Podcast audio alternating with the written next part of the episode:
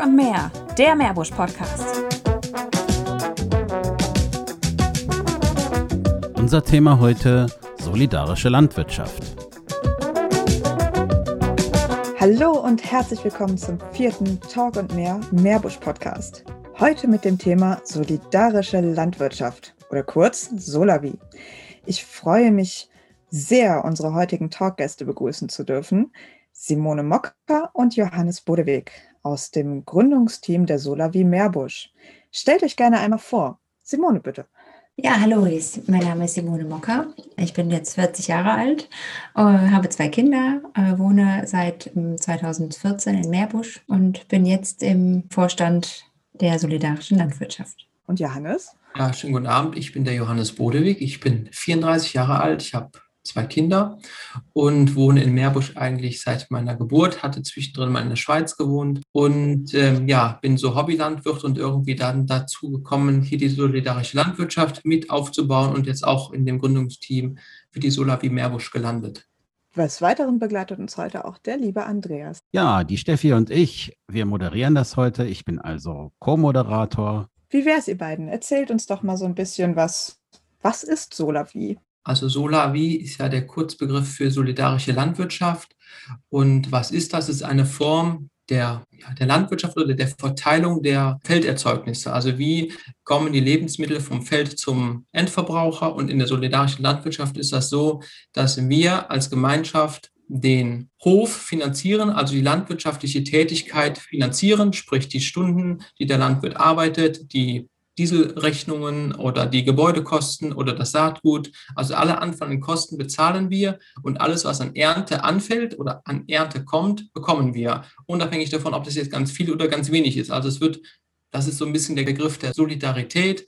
Man zahlt alle Kosten und bekommt dafür aber die gesamte Ernte. So, das ist so grob vielleicht die solidarische Landwirtschaft. Je nach Wetterlage hat man natürlich viel oder wenig Ernte und das teilt man sich halt oder trägt man halt mit dem Landwirt gemeinsam. Also wir sind mittlerweile ja 84 äh, Mitglieder in, der, in unserem Verein und alle, die halt einen den, den Anteil bezahlen, bezahlen halt die Arbeit des Landwirts und nicht unbedingt das Gemüse, was man sonst im Laden kaufen kann. Also man zahlt ja für eine Kohlrabi im Laden äh, einen anderen Preis, als wir jetzt für die Ernte, die wir äh, wöchentlich erhalten. Man kann auch so sagen, wir sind eine Schicksalsgemeinschaft, so mit dem Landwirt. Eigentlich geht es auch so ein bisschen darum, dass wir als Verbraucher, die wir ja alle sind, wieder mehr zurückkommen oder mehr wissen, okay, wo kommen die Lebensmittel her? Die sind kein Grundgesetz, das immer im Supermarktregal liegt, sondern die sind tatsächlich irgendwo gewachsen. Da musste jemand verarbeiten. Es musste gedeihliches Wetter sein. Es musste, ja, viele Bedingungen mussten passen, dass dieses Gemüse eben da ist und das hat einen Wert. Wir wollen so ein bisschen auch wieder diesen Wert vom Essen, von unserem Grundbedürfnis äh, wieder hochheben und das als Schicksalsgemeinschaft, was die Simone gesagt hat, wenn schlechtes Wetter ist, keine Ernte, wenn gutes Wetter ist, gute Ernte, dass man das ein bisschen miterlebt, den Druck oder die Verantwortung eines Landwirtes. Wo finde ich euch denn? Der Hof am Deich ist in Büderich. Also wir sind äh, mit, der, mit dem Hof am Deich einen ähm, Liefervertrag eingegangen. Die hatten das damals gehört, ähm, der Hof am Deich, und der hatte sehr großes Interesse daran, das zu machen. Man braucht natürlich dann einen Verein dafür und Mitglieder, die da mitmachen wollen. Und wie wird man bei euch Mitglied? Ja, man stellt einen Antrag und schickt ihn zu Simone.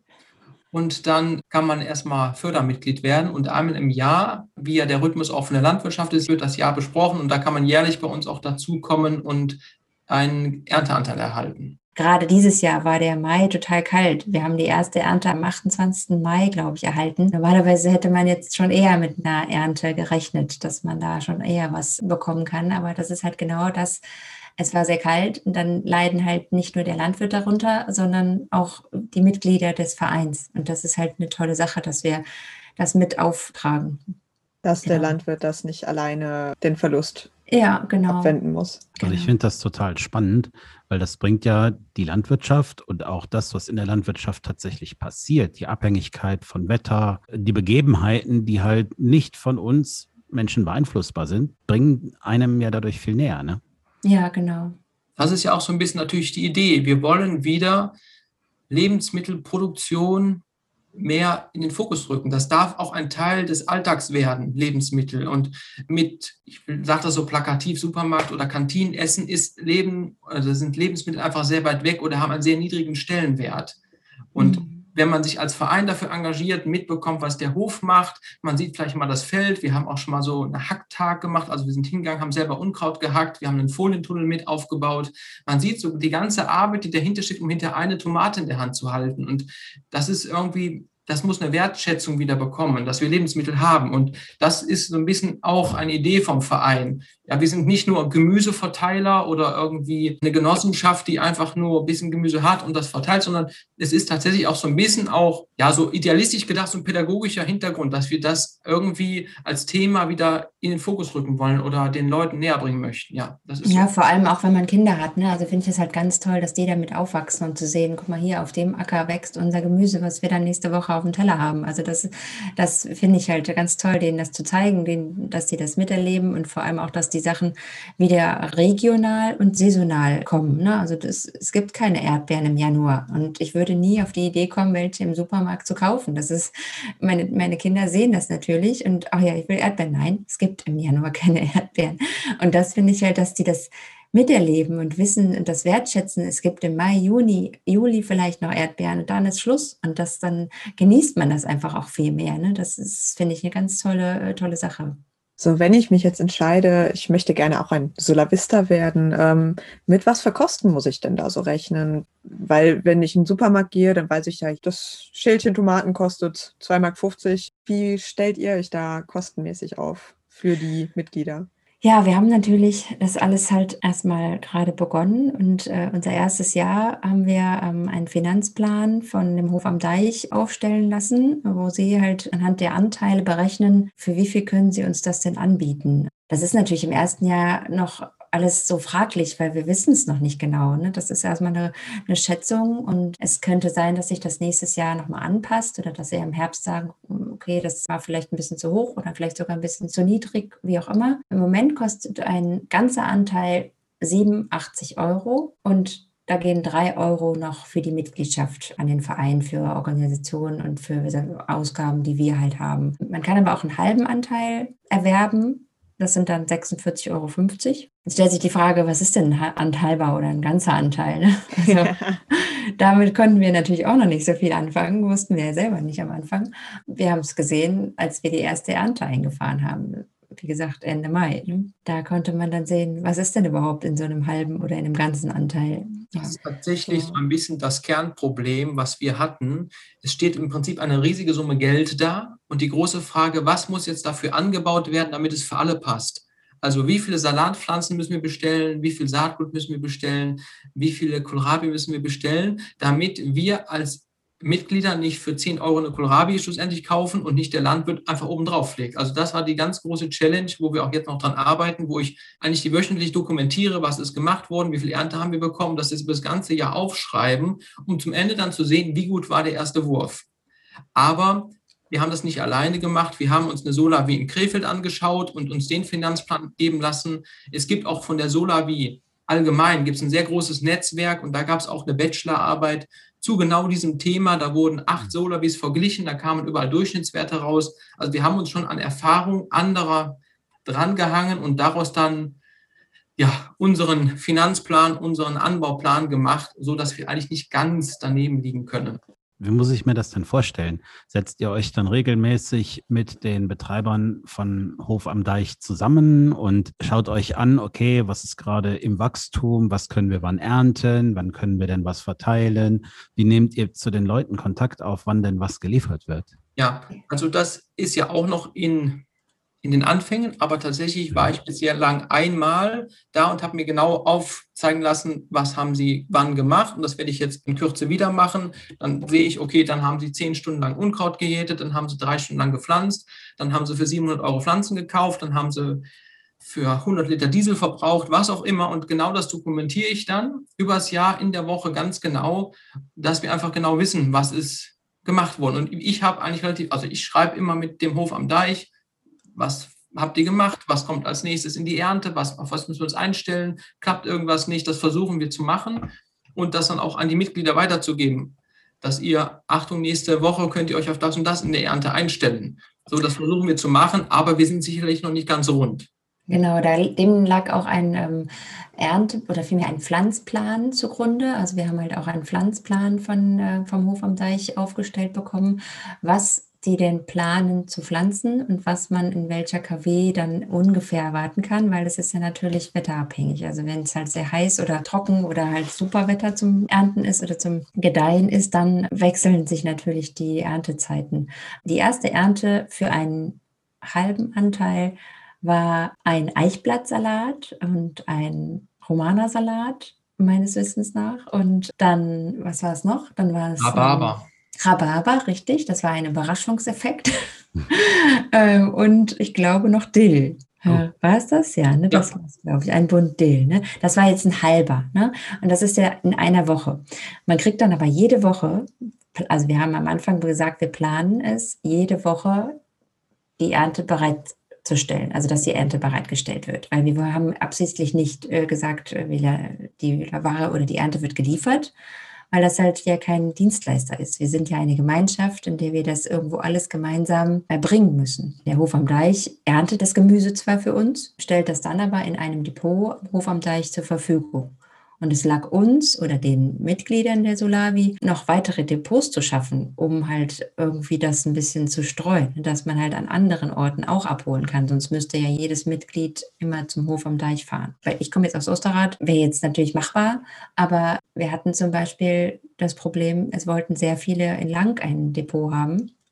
Es gab aber keins. Wir haben etliche Landwirte, keine Ahnung, ähm, was wir alles gefragt, was alles gefragt worden ist. Die Andrea oder Johannes, die waren da sehr aktiv und haben da alle möglichen Orte oder Möglichkeiten abgegrast, äh, wo es eventuell eine Lagerhalle geben könnte, die wir immer noch suchen bis heute, die uns entweder zur Verfügung gestellt wird oder natürlich gegen irgendeine kleine Miete oder so bereitgestellt wird. Aber das war bisher nicht möglich. Und das Gute war jetzt, dass wir dann durch ein Mitglied eine Garage zur Verfügung gestellt bekommen in Osterrad, die direkt bei mir um die Ecke ist. Also für mich optimal.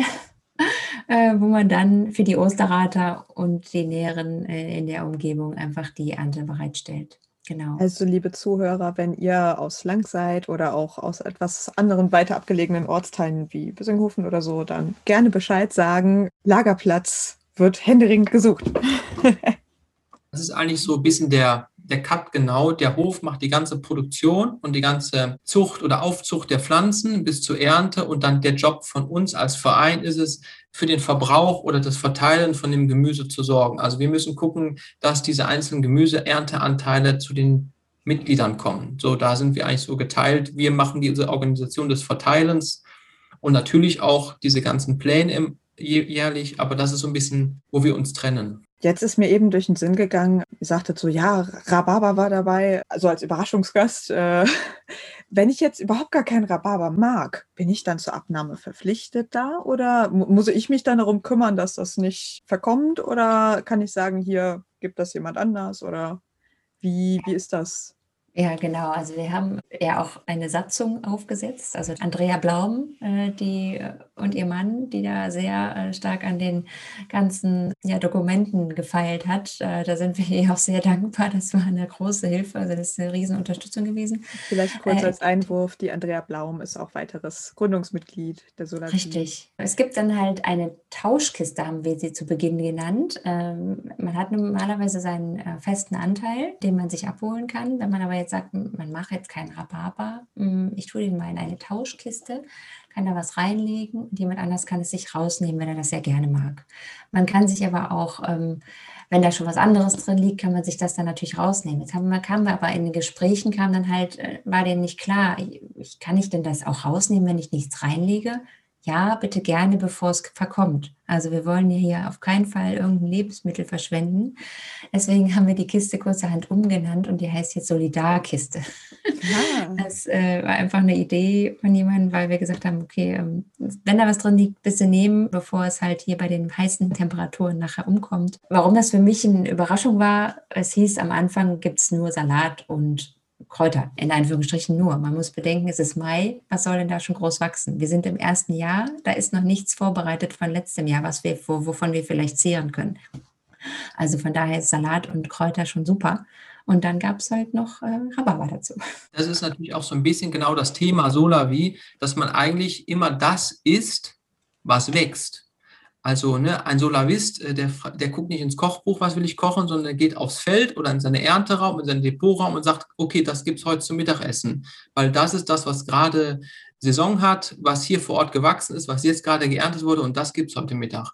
Eigentlich ist das so wie ein Solavist, so vielleicht ein bisschen auf die Spitze getrieben, aber wie der sich ernährt oder seinen Speiseplan zusammenstellt. Indirekt wollte ich damit sagen, jein weil es natürlich schon die Idee, natürlich wird keiner gezwungen und genau dafür gibt es ja auch diese Solidarkiste, aber es ist natürlich schon ein bisschen die Idee dahinter, dass man eben zeigt, okay, das ist Saison, das ist gerade gewachsen, das gibt es jetzt und das kann man jetzt essen. Aber natürlich, das ist so ein bisschen idealistisch gesprochen. Natürlich darf man das weitergeben, verschenken, austauschen. Das ist ja völlig logisch, dass nicht jeder alles mag. Aber äh, so ein bisschen ist natürlich das die Idee, dass man immer das isst, was gerade da ist. Wir mussten halt natürlich ein paar Sachen in die Satzung halt reinnehmen. Äh, zum Beispiel ist jeder, jedes Mitglied äh, für seinen Anteil verantwortlich. Das heißt halt, dass der, nach der Bereitstellung im Depot sollte man ihn innerhalb von 24 Stunden abholen. Die Ernte ähm, wird donnerstags vom Hof am Deich durchgeführt und dann gegen Mittag im Depot in, in Büderich jetzt bereitgestellt. Und gegen Abend ist die ähm, aufgrund de, der Lieferung mit Märkten und so weiter halt im Depot in Osterrad. Und dann halt 24 Stunden drauf. Sollte man die halt auch möglichst eilig abholen, weil es einfach bei den Temperaturen in der Garage ist nicht gekühlt. Das geht einfach schnell kaputt. Aber sonst, wenn man es einfach mal nicht abholen holen kann, muss man halt selber dafür sorgen, dass es entweder freigegeben wird für andere Mitglieder. Das kann man, wir haben uns mittlerweile über so die Signal-Gruppen organisiert oder über Mailverteiler etc., dass es halt freigegeben wird oder dass jemand anderes geschickt wird, der das halt abholt für jemanden. Was passiert denn mit Überschüssen? Keine Ahnung, 50 Gurken pro Person in einer Woche. Das genau. es gibt keine Überschüsse, ganz einfach. Das wird dann durch die Mitglieder geteilt und im Zweifelsfall kriegt jeder 50 Gurken. Und dann muss jeder, jeder Einzelne wieder gucken, was mache ich mit denen. Ich kann die, es gibt ja auch wieder Monate im Jahr, da gibt es keine Gurke. Das heißt, dann wäre Einmachen dran.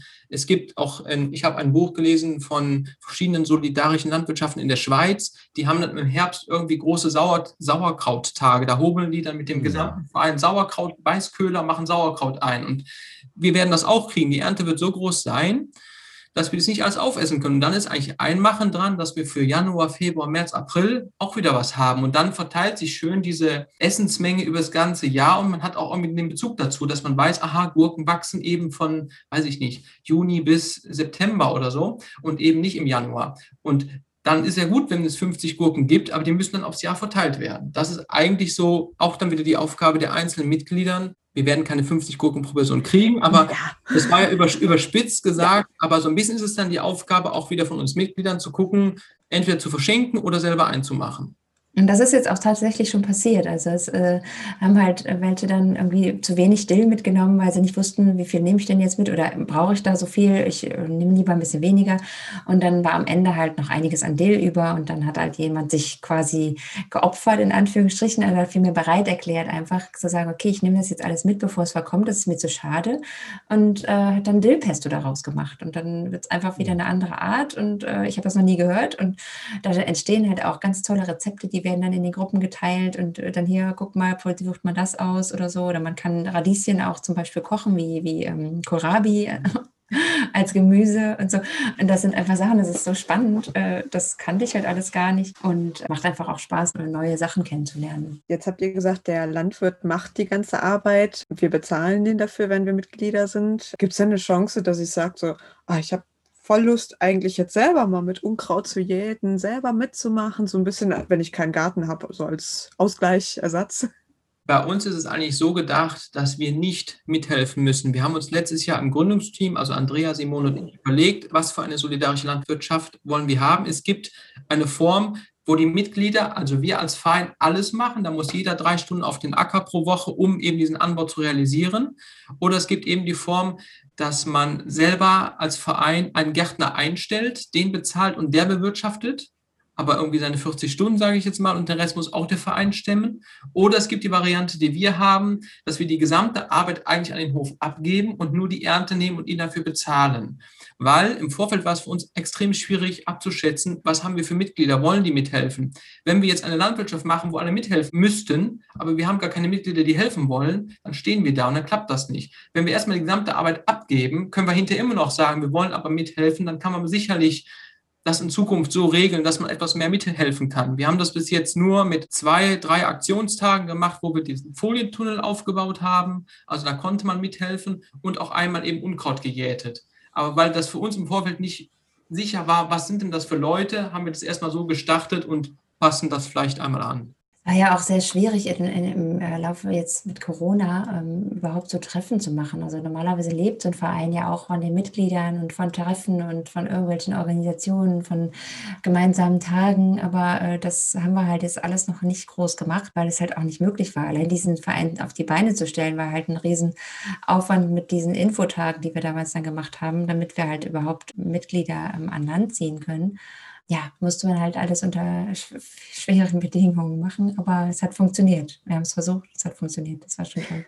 Wie war denn die Beteiligung von den Mitgliedern? Weil die waren ja vielleicht überrascht, dass sie plötzlich angesprochen wurden. Wer hat denn da Lust, diese Folientunnel zu bauen? Wer hat denn da Lust, äh, Unkraut zu jäten? Dieser Folientunnel war ich sehr überrascht. Ich war bei allen Terminen, beim Abbruch des alten Tunnels war ich nicht dabei, aber bei diesen drei Aufbauterminen war ich dabei und ich war erstaunt, wie viele Leute da waren. Es waren pro Termin, ganz grob gesagt, 20 Personen da und das war eigentlich schon schön, weil wir haben zusammen eben diesen Folientunnel aufgestellt, diese Rohrbögen mussten gestellt werden, Löcher gegraben werden, das Gestänge gesteckt, diese Folie hinter drüber gezogen, zum Graben gebuddelt, die Folie wieder eingebuddelt, verspannt werden. Das war körperlich anstrengende Arbeit, aber es haben viele Leute Freude dran gehabt, weil sie gesehen haben, okay, das ist für meine Tomaten, für meine Auberginen, die kommen hier rein, die wachsen dann da. Also natürlich, der Verein hat, wir sind 84 Leute, wenn dann 20 kommen, ist das nicht so viel, aber es sind, ich würde sagen, fast die Hälfte hat sich irgendwie mal am Folienhaus beteiligt. Ja, das fand ich auch toll. Also das haben wirklich äh, einige gerne angenommen. Es waren auch viele dabei direkt zu Beginn, die gesagt haben, oh, ich möchte aber auch mal mithelfen und so. Das waren schon einige, die man da, äh, die das gesagt haben, aber halt auch einige, die da keine Zeit für haben oder da einfach auch nicht, das nicht mal mitmachen möchten, die einfach nur das Gemüse genießen möchten und diese Idee der solidarischen Landwirtschaft, dass denen das gefällt. Aber ich habe halt immer versucht, Doodle-Umfragen zu machen, wer kann denn an welchem Tag und waren halt wirklich äh, recht viele dabei und war auch, auch schön, mal die Leute dann zu sehen, nicht immer nur per Mail irgendwie Kontakt zu haben. Waren viele Kinder dabei? Also ich habe einmal meine Kinder mitgenommen, ja, und, und der Johannes ja auch, ne? Genau, dann waren ja ein paar ältere Kinder auch dabei, irgendwie so. Also meine Kinder sind jetzt drei und fast, fast sechs.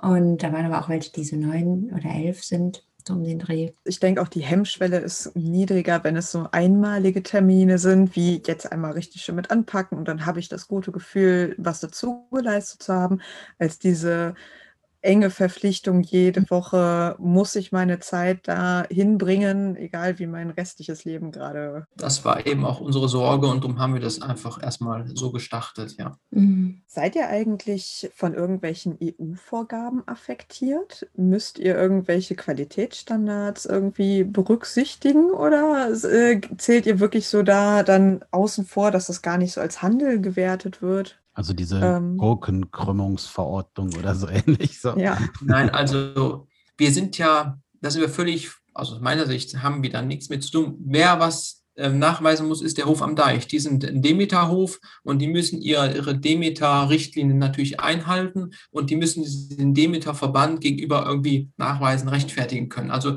die haben gewisses, gewisse Rechtfertigung, die sie gegenüber jemandem machen müssen. Aber wir jetzt haben keine Normen an die Vorrahmen, dass wir sagen, wir wollen nur gerade Gurken oder nur Kohlrabi über 100 Gramm oder ich weiß nicht was. Also das haben wir nicht. Nein, haben wir natürlich bewusst nicht gemacht. Es kam uns natürlich zugute, dass wir einen Biohof haben. Ne? Also das war, kam natürlich auch gut an, dass wir wirklich sagen, wir haben hier die Kooperation mit einem Biohof. Ähm, das ist der einzige Hof in Meerbusch, der Bioqualität liefert und hat keinen Marktplatz mehr hier in Meerbusch bekommen, muss sein tolles Gemüse in Düsseldorf verkaufen. Also finde ich grundsätzlich total schade. Das war für mich, war der Hof am Deich halt auch eher unbekannt, weil ich halt hier in, in Osterrad äh, wohne und ähm, habe den da jetzt erst durch kennengelernt und das ist so eine tolle Qualität, die wir da jetzt genießen dürfen. Und das finde ich schade, dass wir den nicht hier in Meerbusch dann auf den Märkten sehen. Woran hat sich eigentlich dieser Anbauplan orientiert? Ist das jetzt auch erstmal nur grob aus den Erfahrungen der anderen Solavis zusammengezogen oder ist das vom Haus am Deich quasi vorgeschlagen worden oder geht ihr da auch auf Wünsche eurer Mitglieder ein? Zum Beispiel einer sagt, ich will unbedingt Blumenkohl nächstes Jahr. Genau das ist das Problem. Entschuldige ganz kurz. Das mit dem Blumenkohl war nämlich jetzt genau der passende Gemüse. Das hm. kann der Hof am Deich nicht anpflanzen, weil die wohl sehr ein sehr schwieriges Gemüse sind, so wie ich das erfahren habe, und die nur auf fetten Böden wachsen. Und das mhm. haben die da wohl nicht. Und das äh, fand ich schon sehr spannend. Und deswegen gibt es tatsächlich keinen Blumenkohl bei uns in der Solavi. Aber ansonsten stimmt das, so wie du das gesagt hast, Steffi. Es ist so, dass wir einerseits den Anbauplan, eine Erfahrung von den anderen Solavis genommen haben. Da steht dann ganz genau drauf, okay, welches verschiedene Gemüse kann denn angebaut werden. Andererseits haben wir dann diesen Anbauplan dem Hof am Deich gezeigt und die haben das durchgestrichen, was sie nicht möchten oder noch irgendwas ergänzt, was sie können. Und dann ist eigentlich diese beiden Sachen zusammen, haben dann unseren Anbauplan ja ergeben und den haben wir dann umgesetzt. Ihr habt jetzt, wie ich das gesehen habe, nur Gemüse drin. Ist da auch mal irgendwie so Obst zum Beispiel geplant, dass ihr sagt, ja, wir nehmen da jetzt mal Kirschplantage hier in der Nähe oder sowas in der Richtung, wo man dann da mal mit kooperieren ja. könnte? Also im Prinzip haben wir jetzt nur Gemüse, das ist richtig. Am besten, so meine Vision wäre, dass wir, dass ich gar nicht mehr in ein anderes Lebensmittelgeschäft muss, außer in das Depot zum Hof am Deich. Sprich, dass alles von da käme. So, das ist so idealistisch gesprochen, weil jetzt ist es ja ein Mehraufwand. Ich renne zum Markt, ich renne vielleicht in irgendeinen Supermarkt und ich muss auch noch zum Hof am Deich laufen, obwohl ich ja die Sachen vom Hof am Deich auch woanders bekäme. Das heißt, damit es langfristig ähm, nicht einfach nur eine Doppelbelastung ist, wäre es so visionär, dass man sagt, alles kommt von da. Sprich, also ja, natürlich könnte man auch Obst, man könnte auch Eier, man könnte auch Fleisch, man könnte auch Getreide. Und man könnte, wir als Verein sind ja nicht an den Hof am Deich gebunden. Wir könnten auch mit einem anderen Obsthof kooperieren und sagen, du mach bitte die fünf Bäume für uns oder mit einem anderen Betrieb die Fleisch machen, du mach bitte die zwei Rinder für uns oder ein Getreidehof, du mach bitte das Getreide für uns. Und wir als Verein könnten dann von den verschiedenen Höfen Solidarisch könnten wir die bezahlen, also wir, bezahlen deren Tätigkeit und bekommen dann die verschiedenen Lebensmittel von denen. Das könnten wir machen, das wäre möglich, ja. Wir haben halt erstmal klein gestartet, ne, weil wir kannten das ja alles nicht. Also wir haben nicht gewusst, wie das Interesse in Meerbusch überhaupt besteht und äh, sind dann tatsächlich ein bisschen überrannt worden letztes Jahr. Und von daher haben wir gesagt, erstmal so klein wie möglich mit dem Gemüse anzufangen. Und man kann das ja immer noch erweitern, wenn äh, das äh, bestehen bleibt. So es ist auch so, dass wir am Ende vom Jahr eigentlich macht man so eine Mitgliederversammlung dann. Man stellt dann den Plan vom vergangenen Jahr nochmal zur Diskussion. Da können Mitglieder sagen, das war zu wenig Salat, das war zu viel Salat, ich brauche unbedingt, jetzt kommt der Blumenkohl wieder ins Spiel oder was auch immer. Und dann kann man ja genau das besprechen. Man bespricht ja im Prinzip, das Essen von nächstem Jahr. Und natürlich dürfen die Mitglieder sagen, wie sie wollen, aber mehr von dem oder dem haben. Oder wenn Mitglieder sagen, wir wollen alle noch Hühner dabei haben, das könnte der Hof auch anbieten, dass die, die haben einen Hühnerstall, wir könnten uns 50 Hühner kaufen, dann kriegt jeder Eier und am Ende vom Jahr ein Suppenhuhn und dann kann man auch Eier bekommen. Und ähm, da ist natürlich auch wieder wichtig, warum sage ich Suppenhuhn? Jeder, der ein Ei isst, isst auch Fleisch, weil Eier kommen nur, weil es irgendwann auch tote Suppenhühner gibt. Also das heißt, wir würden dann auch die Suppenhühner rausgeben und das, diesen, dieses könnten wir auch anbieten. Wenn das Interesse da ist, wenn die Mitglieder das auf der Versammlung mehrheitlich möchten, dann würden wir das machen, ja. Das finde ich super interessant, weil du da ja im Grunde schon eine mögliche Perspektive aufzeigst. Wir haben ja in unseren Nachbarkommunen Karst-Willig noch weitere Biobauern. Vielleicht gibt es ja dann, wenn ihr eure Versammlung habt, tatsächlich ein Interesse das noch aufzubohren. Vielleicht gibt es ja auch so viele Mitglieder dann im zweiten Go, dass man tatsächlich gar nicht mehr mit einem Hof auskommt. Kann sein. Wir hatten das Beispiel aus Krefeld und die hatten nur mit Gemüseanbau schon zwei Betriebe, die, für diese Solavi produziert haben, weil die, ich sag mal ganz grob, 200 Anteile haben. Das kann auch 150 gewesen sein oder 250, ich bin nicht mehr sicher, aber deutlich mehr als wir und das hat ein Hof nicht geschafft und haben sich zwei Gemüsebetriebe den Gemüseanbau für diese Solavi geteilt und hatten einfach als festen Abnehmerkreis die Solavi. Und das könnten wir natürlich auch machen, wir sagen, wir wollen wachsen oder wir wollen mehr Lebensmittel dazu bekommen, eben eine Kooperation zu haben. Wobei, ich habe auch schon mal vorgefühlt bei dem Gemüsebetrieb aus Willig, der will das nicht, weil er eigentlich sehr gut ausgelastet ist mit seinen Wochenmärkten. Man muss dann auch wieder gucken, wen nehmen wir da, wo gibt es etwas. Ist ja nicht so, dass ja jetzt alle auf uns warten. Also man muss dann auch gucken, wer hat Lust, wer hat Kapazität und was passt auch. Vielleicht Mhm. gibt es ja einen Meerbuscher Bauer, der umstellen möchte. Ja, das äh, müsste man dann in Erfahrung bringen, genau. Kann sich gerne jemand melden. Ich meine, das Ähm. Interessante wäre ja jetzt aus geschäftlicher Sicht, wenn ich eine Abnahme gesichert habe und dafür auch den Einsatz, den ich dann tätige, finanziert bekomme. Und zwar gesichert finanziert bekomme, was ja so ein bisschen auch das Konzept von der Solavi ist, dann kann das ja vielleicht für so einen Bauern eine total interessante Geschichte sein. Das ist richtig. Nur der Bauer hat natürlich, wenn er jetzt schon einen Absatz hat, der ist dann nur wieder von uns abhängig. Wenn er sich quasi auf uns verlässt und wir, ich sage mal ganz doof, ähm, wir, wir suchen uns einen anderen Landwirt, wir werden zu groß, wir werden zu klein, was auch immer, äh, dann steht er wieder da. Also ist natürlich jetzt für den Hof am Deich total super. Der hat noch andere Standbeine und nicht nur uns und kann das sehr risikoarm, sage ich mal, anfangen. Aber genau das ist die Idee, dass wir einem Landwirt ein gesichertes Einkommen geben. Wir haben ja, wenn man sich die landwirtschaftliche Struktur einfach anschaut, deutschlandweit, weltweit, ist sterben Höfe, ist sterben Höfe, ist sterben Höfe, ist sterben Höfe. Und wo soll das Essen denn herkommen? Ich weiß es nicht. Also ich weiß es schon, aber ich, das ist einfach das, was wir vielleicht auch, wo wir, was, wo wir entgegenwirken wollen. Wir wollen dem Hof vor Ort eine Überlebenschance geben und sagen, doch bitte bleib du hier, bau du bitte hier für uns Gemüse an. Wir wollen dich, wir wollen dein Gemüse, wir wollen deine Arbeit. Wir wollen das wertschätzen. Und das ist natürlich etwas, was wir geben möchten, was unser Ideal ist. Wir werden sehen, wie wir das über die Dauer hinkriegen. Aber solidarische Landwirtschaft heißt auch Solidarität in beide Richtungen. Das heißt nicht nur, oh, der Landwirt ist jetzt super, steht da und wir bezahlen da irgendwie mit eben eine Kohlrabi für 10 Euro. Also soll eigentlich in beide Richtungen gut passen. Und die Erfahrung aus Krefeld hat eigentlich gezeigt, dass er gesagt hat, also für das Geld, was ich, was die Leute hier bei mir bezahlen, bekämen sie beim Biobauen nicht so viel. Also wenn man eine solidarische Landwirtschaft, wenn die gut aufgestellt ist und gut durchkalkuliert ist, bekommt man eigentlich mehr fürs Geld, als wenn man es jetzt Bio einkauft. Was auch wieder Sinn macht, denn ich habe bei der solidarischen Landwirtschaft zum Beispiel keine Überproduktion. Ich habe auch keine ähm, Lieferkette, die ich irgendwie unterhalten muss. Also ich habe ja nur den Anbau und die Ernte und der Rest übernimmt alles äh, der Verein. Also eigentlich sollte das auch für die Mitglieder in jedem Fall eine Win-Win-Situation langfristig werden.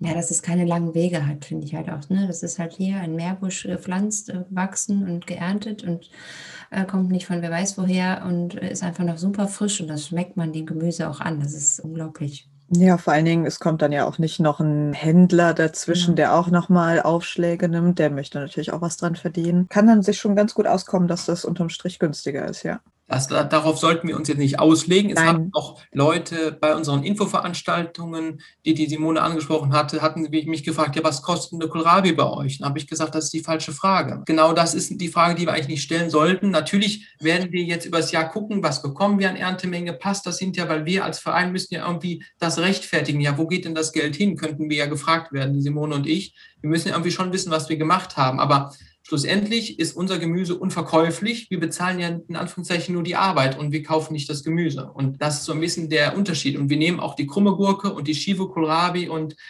den kleinen Salat oder den riesigen Salat oder alles nicht Norm essen, weil das ist Essen. Wir haben letztes Jahr auch entschieden, dass wir Kartoffeln dazu kaufen werden, weil wir gesagt haben, für Kartoffeln ist es jetzt zu spät. Also das hätten wir vorher wissen müssen, da hätten wir Setzkartoffeln kaufen müssen und dafür sind wir jetzt einfach äh, schon zu weit im Jahr fortgeschritten und haben gesagt, okay, dann kaufen wir Kartoffeln dazu. Äh, Mehr haben wir jetzt erstmal nicht geplant. Also wir haben halt das andere alles angepflanzt, aber gesagt, okay, die Kartoffeln können wir dazu kaufen. Das können wir so vereinbaren, halt, wenn wir das auch in Bioqualität dazu kaufen. Und die werden dann halt irgendwann mit der Ernte dann ausgegeben. Das ist jetzt schon ein bisschen, wo ihr aus den Erfahrungen selbst in der kurzen Zeit jetzt schon lernt, ne? Ja, also es ist halt total spannend, weil ich bin überhaupt nicht aus der Landwirtschaft. Ich habe da gar keine Ahnung von. Ich bin aus der IT. und klar, ich habe mir wegen Corona letztes Jahr hier im Garten ein bisschen was angebaut, habe mir so kleine Hochbeete gemacht, damit meine Kinder auch ein bisschen sehen können, was hier so wächst. Da haben wir auch Kohlrabi geerntet und Gurken geerntet und die waren ganz begeistert. Wir hatten auch Kartoffeln gepflanzt, gesetzt und so und haben die auch geerntet. Das war ganz toll, aber das war so, meine Erfahrung von Landwirtschaft. Und wenn man dann, wir hatten ja letztes Jahr wöchentliche Termine ähm, mit dem Landwirt äh, virtuell oder halt irgendwie ähm, Abstand mit Mundschutz oder wie auch immer, um halt äh, viele Sachen zu klären, viele Sachen zu besprechen. Und da hat man, ist man einfach schon näher rangekommen. Das fand ich einfach auch toll, ne? dass man so den Landwirt, was macht der eigentlich alles für uns, also für unser, damit wir essen können. Das ist schon, schon schön. Und da lernt man halt andauernd dazu. Das ist eigentlich schon so ein bisschen auch unser Ziel oder auch die Idee. Es arbeiten irgendwie zwei, drei Prozent der Bevölkerung in der Landwirtschaft und man sieht dann Landwirte irgendwie, ja, die schimpfen wieder übers Wetter oder äh, der langsame Trecker vor mir oder die fahren dann zur Blockade mit der Demo nach Berlin. Also ja, wir wollen so ein bisschen auch wieder die Landwirte denen ein Gesicht oder eine Stimme oder wir wollen irgendwie dabei sein. Wir sagen, hallo, wir sind doch bei euch oder wir wollen das mit unterstützen und wir sagen nicht immer nur die, die Bauern schon wieder. Also wir wollen wissen, dass das ein ganz, ganz, ganz wichtiger Beruf ist und der auf jeden Fall, wo man einfach sich dafür einsetzen muss, dass die bleiben und dass die ihre Arbeit gut machen können und dass die auch ein Auskommen haben. Das ist ja unmöglich. Ich meine, ich sitze auch im Büro und ich kriege einfach mein Auskommen und so wichtig ist meine Arbeit jetzt nicht. Aber wenn ein Landwirt, wenn die irgendwann mal aufhören zu arbeiten, weil sie verdienen ja nichts, ich glaube, dann wissen wir irgendwann, was uns fehlt. Und das wollen wir irgendwie so ein bisschen, ja, dem Essen brauchen wir alle, ja. Ja, Essen brauchen wir alle. Nur das scheinen wir in unserem Wohlstand irgendwie vergessen zu haben. Ja, also das ist ja so in Vergessenheit. Essen muss vor allem günstig sein und es muss schnell gehen und es darf keine Zeit in Anspruch nehmen.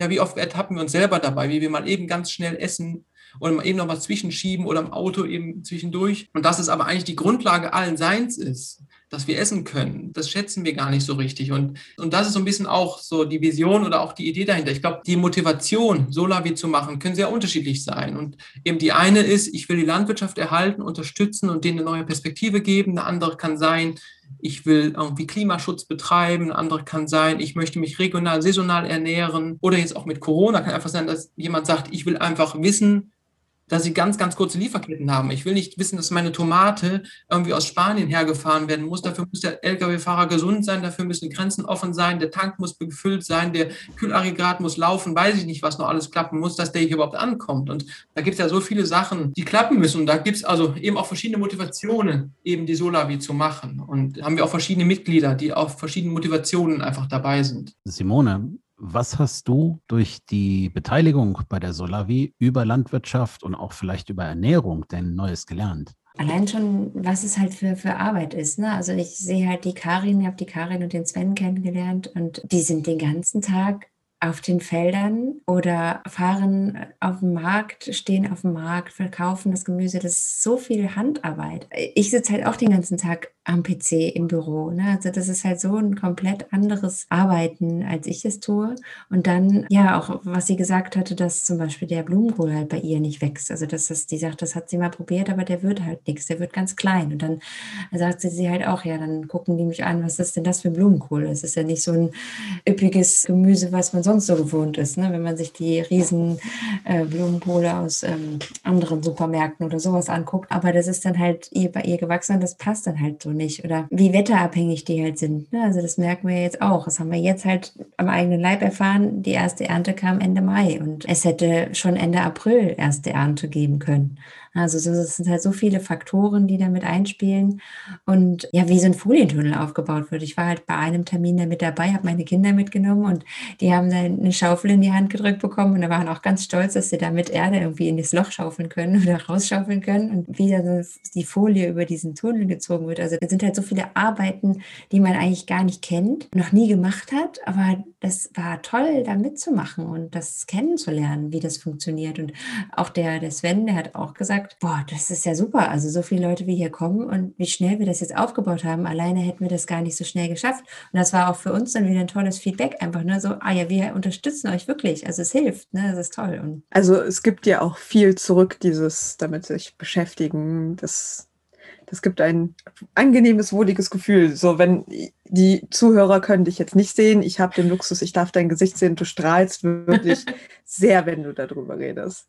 Ja, es ist auch viel Arbeit. Also ich muss auch echt sagen, also wir haben da einiges auf die Beine gestellt. Äh, fing ja letztes Jahr dann halt an mit einer Webseite. Wir brauchen, okay, wir brauchen eine Webseite. Äh, ich habe noch nie eine Webseite gemacht. Ja, erstmal die Domain gebucht, dann irgendwie die Webseite irgendwie zusammengebaut äh, mit den Fähigkeiten, die ich jetzt an, als Webdesigner habe und Fotos gemacht und da drauf gesetzt und was schreiben wir denn da rein? Dann diese Infotage und ja, die ganzen ja, Dokumente, die man überhaupt erstmal braucht, um das irgendwie ans Laufen zu kriegen. Ja, und dann musste man sich jetzt halt um die Finanzen kümmern. Ne? Man muss halt gucken, wie kriegt man überhaupt das Geld von den Mitgliedern irgendwie eingezogen. Ich habe noch nie mit Bankprogrammen mich beschäftigt. Das habe ich mir jetzt halt angeeignet. Ich ziehe da die Lastschriften von den Mitgliedern ein. Und ja, es ist halt schon viel Arbeit. Der ganze Mailverkehr oder so. Ja, das, es lohnt sich halt. Es ist einfach nochmal so ein Ausgleich ne, von meiner anderen Arbeit. ist einfach so eine, wir haben was auf die Beine gestellt. Wir haben einen Verein gegründet. Finde ich, find ich toll. Wie viele Aktive sind das in dem Verein, die da, ich sag mal, die organisatorischen Dinge übernehmen? wir drei so wie in jedem Verein, ja. Das ist, das ist die, vor allem die Simone, das muss man wirklich sagen, die Simone ist unsere, ja, die macht die gesamte Verwaltung und äh, Buchhaltung, die ganzen Mitglieder, Daten führen und eben das einen großen Teil des Mailverkehrs, die ganze ähm, Kontosachen, das ist was, Natürlich könnte ich das auch, aber ich bin extrem dankbar, dass die Simone da das sehr kompetent und gut macht, weil das ist so ein bisschen auch das Herzstück vom Verein. Ja, wenn ich die Daten nicht habe, wenn ich nicht weiß, wen habe ich überhaupt als Mitglieder, zum Beispiel eine ganz einfache Frage vor der ersten Ernte, da hat die Karin vom Hof am Deich gefragt, okay, wie viele Ernteanteile sind denn in welchem Depot? Also wie viel Gemüse muss ich nach Osterrad bringen und wie viel Gemüse nach Büderich?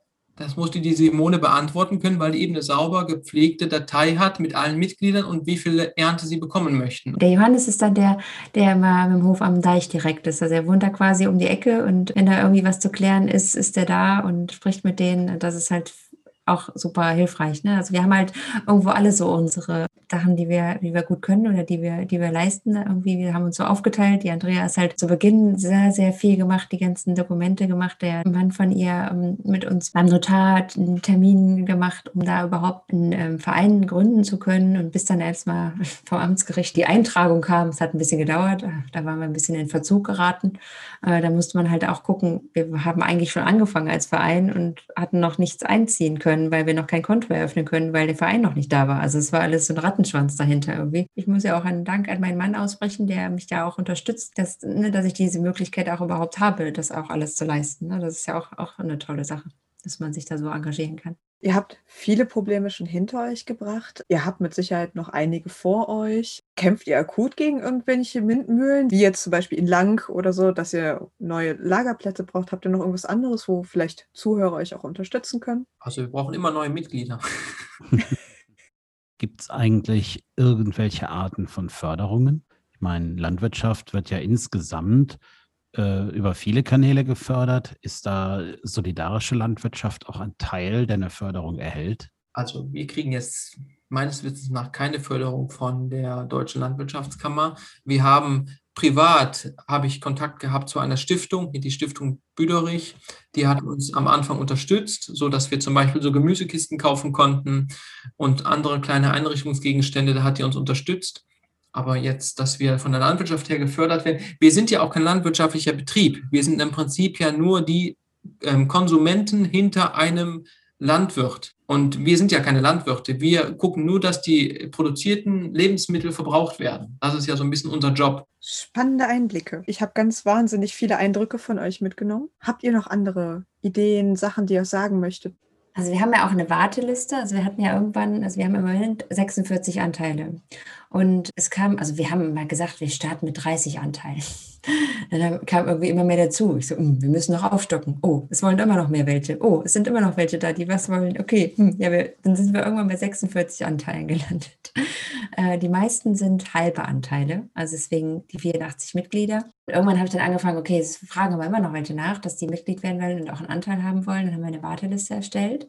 Und tatsächlich habe ich jetzt auch schon ein Mitglied von der Warteliste runtergeholt und als Mitglied aufgenommen, weil jemand gemerkt hat, ah, der Anteil ist mir zu viel. Also ich, wir sind nur zu zweit und ich habe einen ganzen Anteil. Ich würde gerne einen halben abgeben. Wäre das irgendwie möglich? Du hast doch eine Warteliste. Sehe, ja, wenn ich einen kriege, der das wirklich machen möchte, dann kann ich dir den halben Anteil aufteilen, also den ganzen. Und das habe ich gemacht. Ich habe da ganz schnell angerufen und die hat gesagt, ja, mach ich, möchte ich machen. Und jetzt ab 1.7. haben wir quasi deswegen 84 Mitglieder und äh, im Moment sind es quasi noch 83. Und dann wird halt ein ganzer Anteil auf zwei halbe aufgeteilt. Im Moment sind 46. Ich bin halt gespannt, was der Hof am Deich uns im Herbst dann irgendwann mitteilen wird. So, was, was können wir denn überhaupt? Ob wir aufstocken können noch auf 50 oder, oder keine Ahnung, das wissen wir halt noch nicht.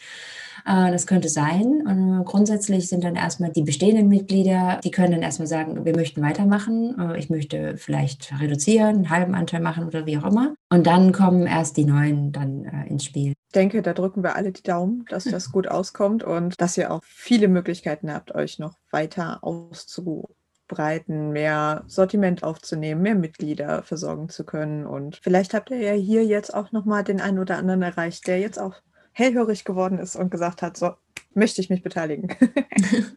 genau, und wenn ja. ich dann so jemand wäre, wo melde ich mich denn? Ja, also auf der Webseite gibt es natürlich auch ein Kontaktformular. Das ist jetzt www.solavi-meerbusch.de oder einfach die E-Mail an info@solavi-meerbusch.de. Da erreicht ihr immer uns beide, also Johannes oder mich. Und da antworten wir drauf. Äh, vielleicht nicht immer sofort, aber soweit wir es können, antworte ich da schon drauf und ähm, stelle dich dann entweder auf die, äh, mit auf die äh, Warteliste, weil ja im Moment keine Anteile zu vergeben sind, oder man kann einfach Fördermitglied werden. Das gibt es halt auch. Da hat halt ein Mitglied gesagt, ich finde die Idee super, ich möchte da erstmal mitmachen und sobald ein Anteil zur Verfügung steht, nehme ich den dann gerne und den haben wir natürlich dann auch Vorzug. Ne? Also der ist dann schon Mitglied geworden als Fördermitglied für die drei Euro im Monat und hat dann kurz darauf einen Anteil erhalten erhalten. Und wer sich dafür interessiert, der findet natürlich die Informationen auch in der Infobox unter dem Podcast. Ich denke, wir haben jetzt alle ganz viel erfahren. Vielen, vielen lieben Dank für eure Zeit, für eure Informationen, für eure Einblicke in dieses spannende Thema. Sehr gerne. Sehr gerne, Dankeschön. Hat uns auch Danke gefreut, auch. mich auch gefreut, ja. Genau, war meine spannende Erfahrung. Ein großes Dankeschön auch von mir. Dann würde ich sagen, vielleicht hört man sich ja nochmal. Vielleicht hört man sich nochmal im Jahr für einen kurzen Statusbericht oder sowas, wie es gelaufen ist, ob es Änderungen gab, Neuerungen, genau. Blumenkohl. genau, okay. Ja. Auf Wiederhören. Tschüss. Tschüss. Auf Wiederhören. Dankeschön.